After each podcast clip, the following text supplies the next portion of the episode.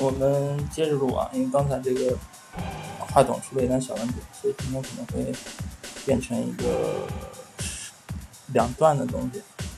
因为刚才我们讲到这个整体这个市场信用对这个主体的一个特别，就是说你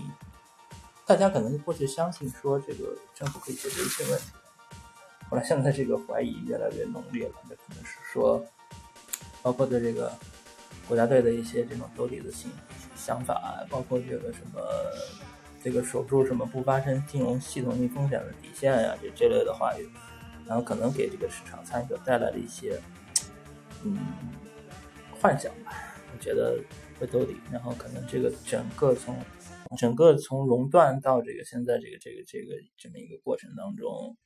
呃，一六年二月份到一一八年的这个一月份这两年的时间当中，这个所谓的这这么一个慢牛的行情，实际上是个假象，人为的把这个现在这个出清的过程延后了这么一段时间，但呃，包括中间催生了一个所谓的这个白马股的这么一个大的泡沫啊，它确实是泡沫，它的估值已经非常非常非常的贵了，在在很多股票在不断的估值新低的时候。少数的爆盘资金把它弄到一个非常高的地方，然后现在呢，两边一起共振，就造成今天这么一个情况。然后说中国的经济是不是在衰退？啊，确实是啊，这不管你怎么怎么怎么不承认，它确实是在衰退啊，确实是在衰退。而且，但是呢，在这个过程当中呢，我们认为这个利率接下来反而会降。它是一个怎么样的降的原因呢？因为没有需求。就是处在一个低位的平衡的这种情况，就是没有没有，那这个市场会有一个非常便宜的价格，是为什么？也没人买了，也没人买了。像这个房子最后，以房地产市场为例，你最后什么限盘出清了，然后它肯定是一个低价，啊，就是在这么一个低水位的平衡的这么一个状态下去做，就是这样的一个状态。那反而就是说，衰退期的利率的降，是因为市场上对资金没有需求。嗯，反过来我们看美股，因因为我们可以看到美股的高位现在其实是很不稳的这么一个状态。呃，之前呢，我们有时候也看一些这种像比特币这类的东西啊，它已经从两万大概跌到现在六千左右，所以。S U 啊，包括之前很热的这些东西啊，像现在很多这种 P to P 的东西都在倒。嗯，那在有一天是必然，这个东西简直是必然的啊。我们就不说它什么原因呀，然后它维持的好不好这种东西，那简直是必然的。就是说，你知道它，你你以任何的一个金融的逻辑去看，它肯定是不能持续的啊。就是它什么时候完蛋啊？就是就是就是就是很。很浅显的一些东西，但是人不能逃避自己的幻想，这也是我们 比较无奈的一个东西吧。嗯，至于说后面我们可不可以看，其实因为现在拖中间拖了这么两年的时间，那接下来这个出清的过程可能也会比较痛苦。嗯，我们常说这个所谓时间换空间，长痛不如短痛啊。如果你很迅速的这样一下子跌完了，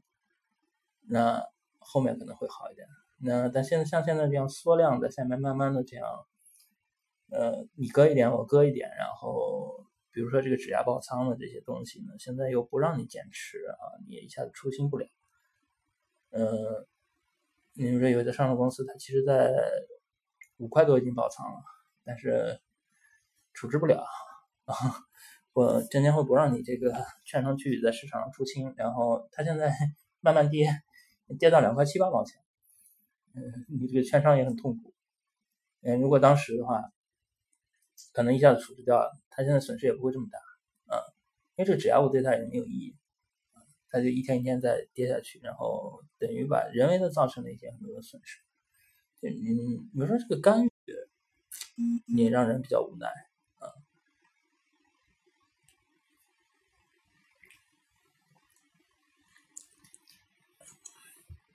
我们来看的话，现在可能国债比较强啊，国债的整体期货这个状态是比较强。当然，在这个过程中，我们可以试探性的就是，就是你现在处在一个什么阶段，在关注，关。注什么阶段呢？嗯，因为已经好几天了，这个市场的总总体的两市的成交量在三千亿左右啊。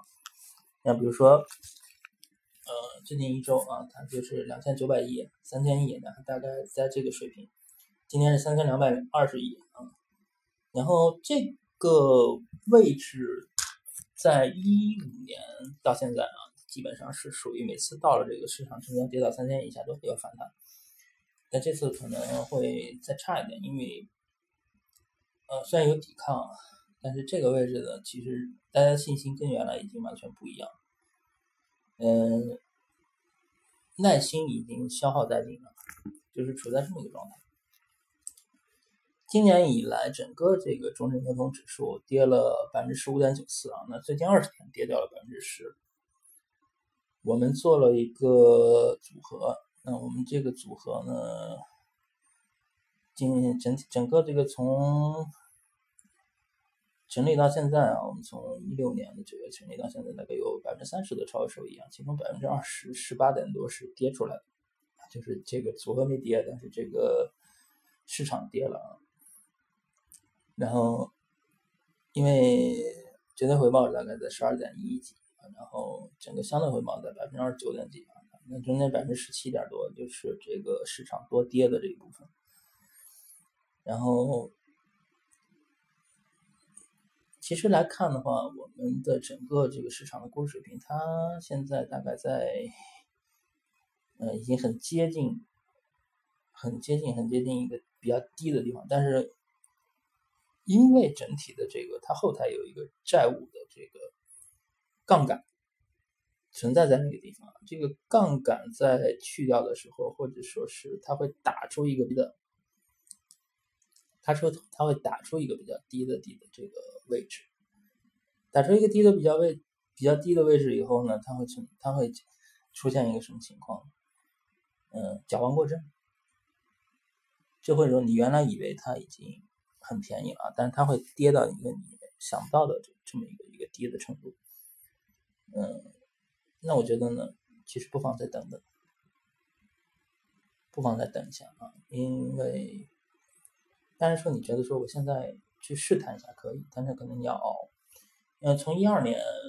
十二月份到整个到一四年的五月份这个期间呢，其实就是一这么一个熬的过程，呃，中间可能有这个。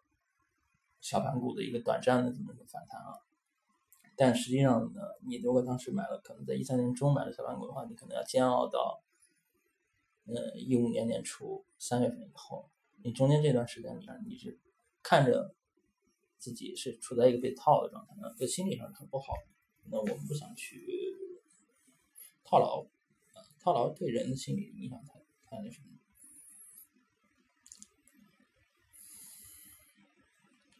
然后呢，我们的公众号“博策远论”啊，然后一直在做这个每周的市场的这个估值水平的监控，因为这周又跌了。那在上周日呢，我们做的这个估值监控的这个模型呢，呃，现在呢大概是整体来说最贵的一个指数是什么？是沪深三百。你觉得很奇怪，沪沪深三百还比？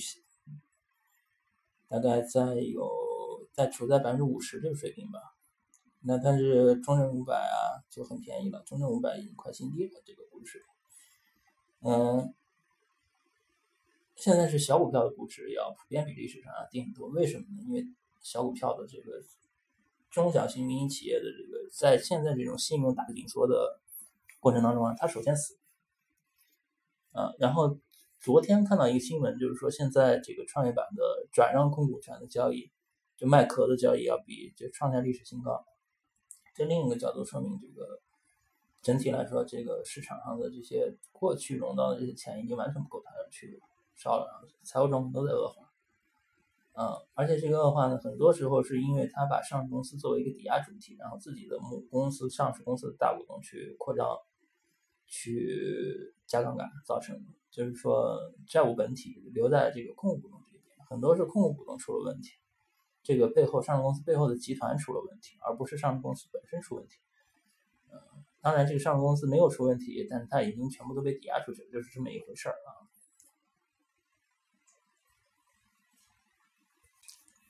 类似的情况，我刚刚进入关注证券市场的时候，有过有有有过一段这个比较像的这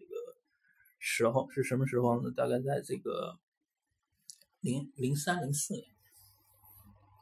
零三零四年的时候，天天有各种新闻，就是什么上市公司担保链条断裂呀，什么庄家。崩盘啊，什么德隆的这个崩盘的故事啊，什么券商的因为坐庄破产啊之类整顿的东西，我觉得接下来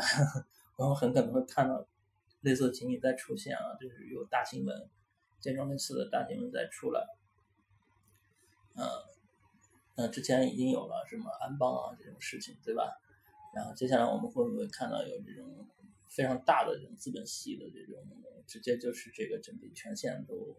它所有上市公司都一起连续几十个跌停啊，这种情况，那那个时代是非常壮观的。然后这次我们有可能也不见了，只有在那种情况之下，最后才会出现九九八这种世纪大底啊。然后就所有的股票都非常非常便宜。然后你能不能等到那一天，能熬到那一天，然后去拿抄一个很便宜的这个位置？我觉得会有这历史机遇的。那现在大家要做的就是，我们等到那一天，熬到那一天。嗯，我们现在 准备做的这个产品也是在想，就是说，哎，我能不能等到那一天？呃，也感谢金业协会啊，牌照一拖再拖我们的审批啊，然后现在呢，可能我们会在一个非常便宜的时点。弄出来，但是有一个问题，就是私募管理行业你经常会面临这个问题。呃，市场便宜的时候，你客户不愿意出钱，啊，你怎么说服他说未来会有很大的赢面，你的收益率很大，然后收益的可能很大，但是这个时候人都会很，这也是比较无语的啊。然后你，但是你这种什么一个月卖几几几几百亿啊，一天募几百亿的这种情况。一般都发生在高点。我们这个在我们的文章啊，在博策远略这个公众博策远略这个公众号里面呢，呃，你会翻到我们之前写的啊，百亿基金的爆款模式。我们发了这个文之后，其实市场马上就到顶，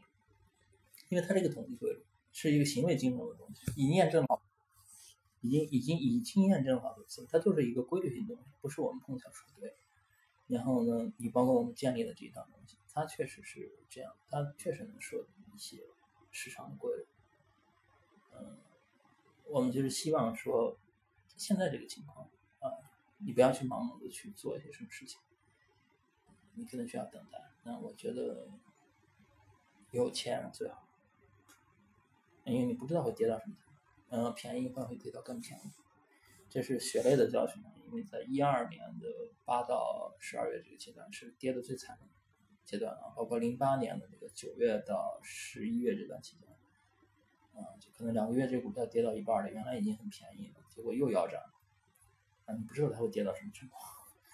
嗯，现在就是这，现在可能也在这个状态。嗯，今天要聊的就这么多，谢谢大家。